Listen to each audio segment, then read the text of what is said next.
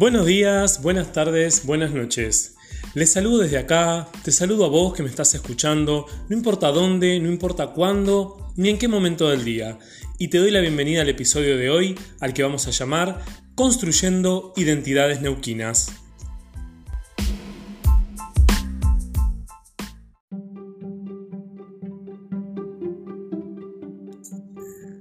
Hoy les traigo algunos aportes teóricos para que podamos pensar, reflexionar y poner en tensión a las identidades y a las memorias, dos conceptos claves relacionados y vinculados, que vamos a repensar en el contexto de una experiencia propia y de muchos en nuestro paso por la escuela primaria.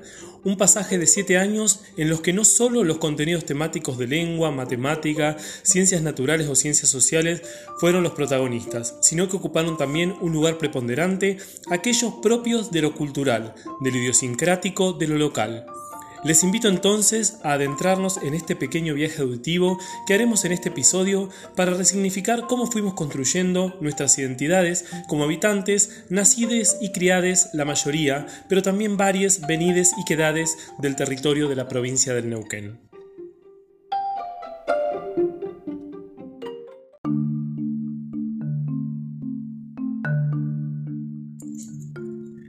Pero antes de meternos de lleno en la experiencia vivencial que quiero compartirles, me gustaría detenerme un momento para focalizar en la identidad.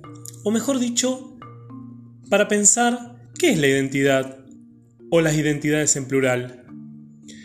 Eduardo Restrepo, profesor e investigador colombiano, refiere que el término identidad es nebuloso y omnipresente, puesto que existen visiones dicotómicas asociadas a la misma y nos remite generalmente al universal, pero a la vez a lo particular de un determinado grupo con determinadas características que va a diferenciarlo de otros grupos.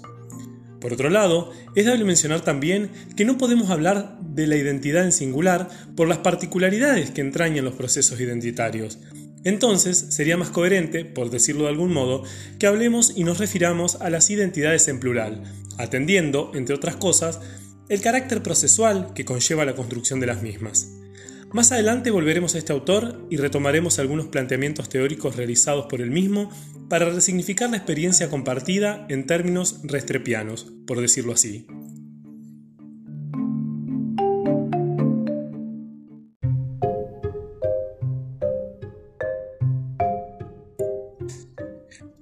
Pero antes de seguir avanzando, me gustaría que nos detengamos también en pensar qué ocurre con la memoria, con las memorias, y nuevamente las pensamos en plural, ya que no se recuerda en soledad, sino dentro de un determinado contexto, con otros y para otros, apareciendo acá algo del orden de la memoria social.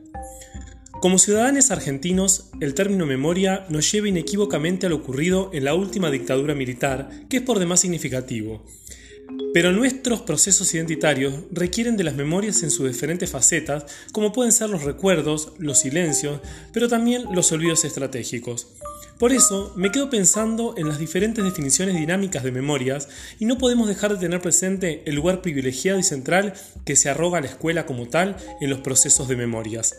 Aún incluso muchas veces, aunque no siempre, a costa de distintas formas de violencia, entre ellas la simbólica como una de las más subyacentes sin desatender a sí mismo la otredad en sus diversos aspectos.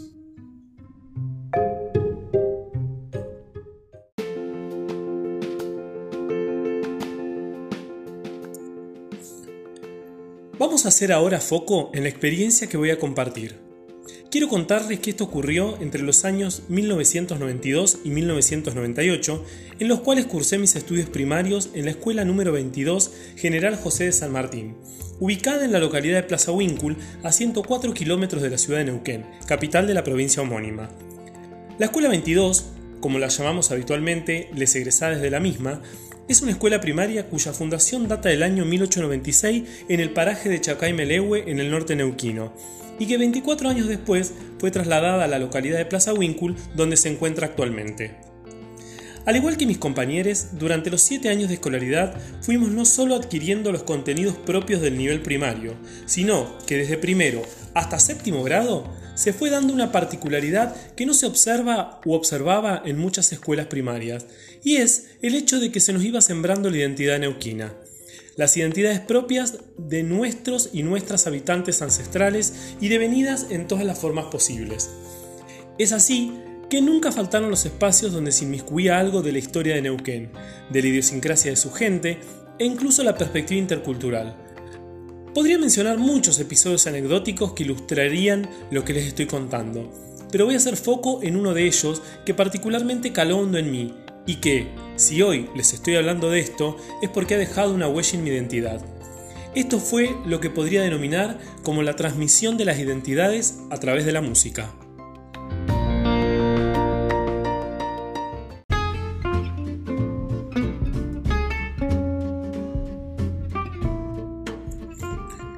Nunca faltaron los contenidos específicos en lo inherente a lo histórico. Recuerdo claramente el buen uso que supimos darle al libro llamado Neuquén mi provincia. Pero más recuerdo cómo a través de las clases de música nos fuimos apropiando sin saberlo, sin buscarlo, pero apropiándonos al fin, de estas identidades tan propias de les neuquines. Puedo evocar algunos recuerdos a unas sabiendas de que cada uno recuerda lo mismo de una manera diferente, los momentos, las imágenes y las canciones en este caso. Todo eso queda en la memoria y así vamos construyendo nuestra historia. Por eso voy a traerles hoy los siguientes momentos.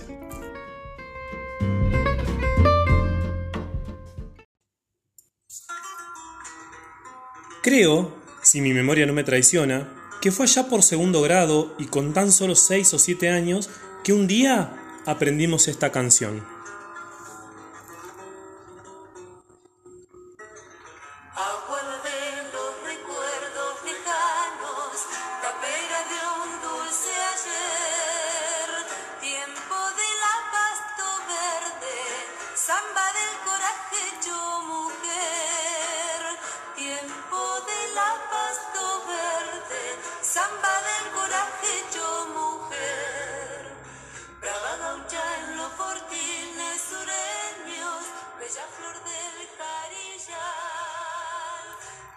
La Pasto Verde es una samba escrita por Marcelo Verbel, poeta, escritor y músico neuquino, donde él nos cuenta la historia de doña Carmen Funes, la primera pobladora mujer de la localidad de Plaza Huíncul, que vivía en una guada y que les permitió a los viajeros de la época y a los primeros hombres que llegaron junto a sus familias para buscar petróleo un alojamiento y un plato de comida en la pulpería que ella misma administraba y atendía.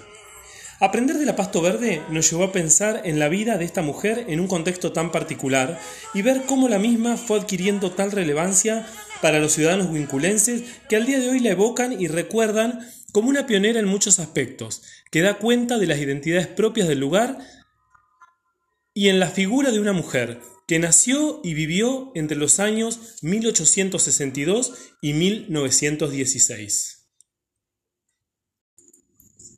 Ahora me posiciono en cuarto o quinto grado, no recuerdo bien, pero sí recuerdo un momento de la escuela donde al estudiar lo ocurrido en nuestro continente en 1492, concretamente el 12 de octubre de dicho año, lo que en aquel momento llamábamos el Día de la Raza, hoy el Día del Respeto a la Diversidad Cultural.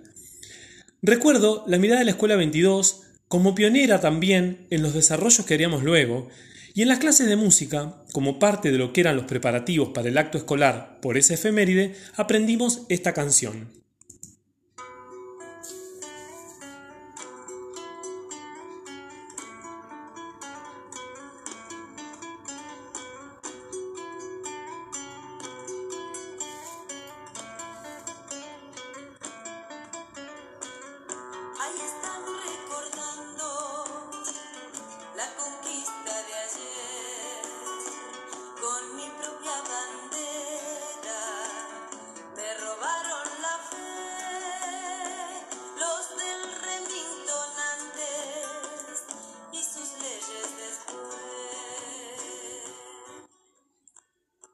Amuto y Soledad es una canción popular interpretada por los hermanos Verbel.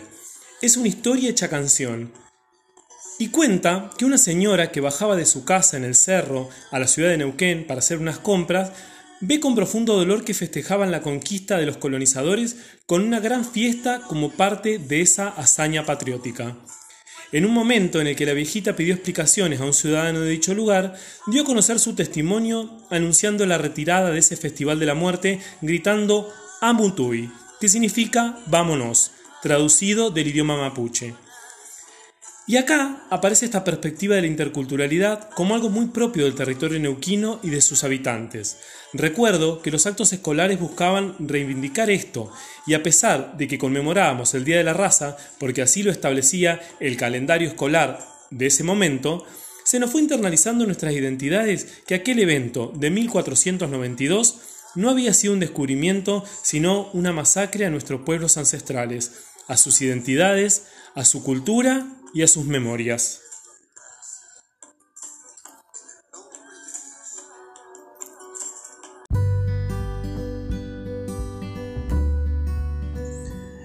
Podría seguir trayendo muchos momentos más que dan cuenta de todo aquello que hoy puedo resignificar que constituyó nuestros procesos identitarios, pero me quedo con estos dos que pueden mirarse desde la perspectiva que considera la escuela como forjadora de identidades, en el caso que les estoy compartiendo, forjadora de identidades provinciales, pudiéndose pensar esto desde la perspectiva de Claudia Briones, investigadora y profesora argentina, que recupera la concepción de formación nacional de alteridad para pensar los casos provinciales, con la salvedad de que no sería para dar cuenta de cómo se construyeron las identidades hegemónicas, como es el caso de la autora mencionada, sino para pensar que ocurre a veces un proceso alternativo que posibilita la construcción de identidades otras.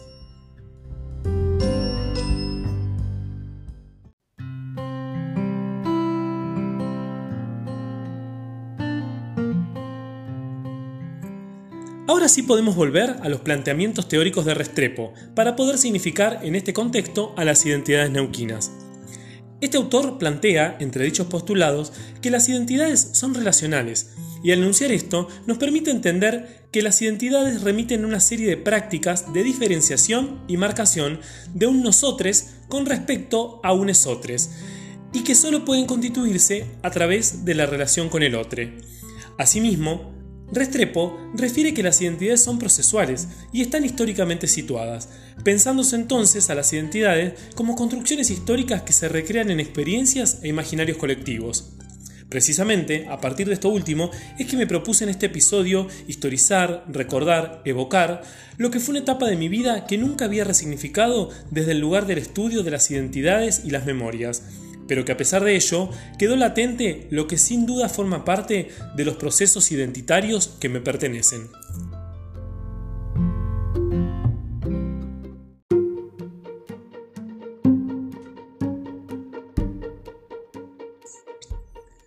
Para ir concluyendo, aunque se puede seguir pensando en muchas aristas más de lo que fuimos reflexionando y poniendo en tensión, se pueden tomar estos planteamientos de Restrepo citados previamente para reforzar la idea que intenté transmitirles al evocar aquellas experiencias de mi escolarización primaria, quedando bien de manifiesto que no existen las identidades en términos esenciales y que la escuela, en su rol central en la vida comunitaria, no solo produce y reproduce sentidos y significados, sino que también imprime identidades.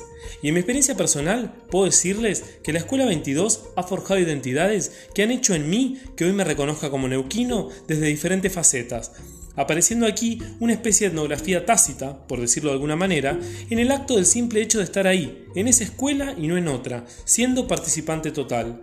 Y así puedo evocar, para seguir pensando, la frase de Eduardo Galeano, periodista y escritor uruguayo, que dice así. Los científicos dicen que estamos hechos de átomos, pero a mí me contó un pajarito que estamos hechos de historias.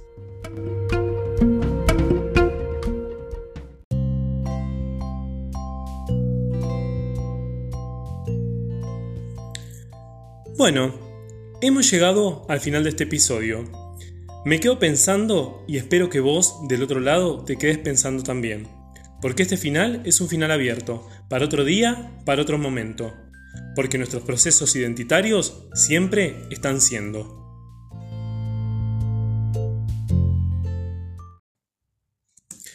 Para despedirme, les dejo como regalo otra canción de los hermanos Verbel llamada Neuquén Trabún Mapú, que habla de nuestras identidades neuquinas y que desde 1991 se adoptó como nuestro himno provincial. Será hasta el próximo episodio, a seguir cuidándose y cuidándonos mucho. Les dejo un abrazo.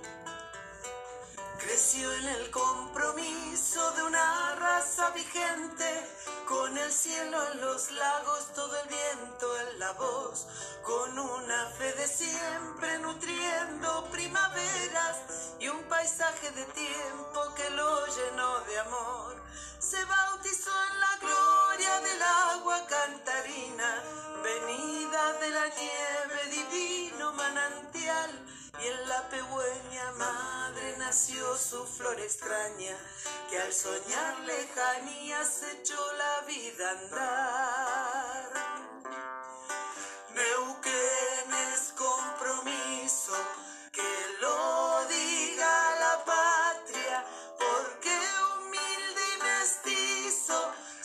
cielo.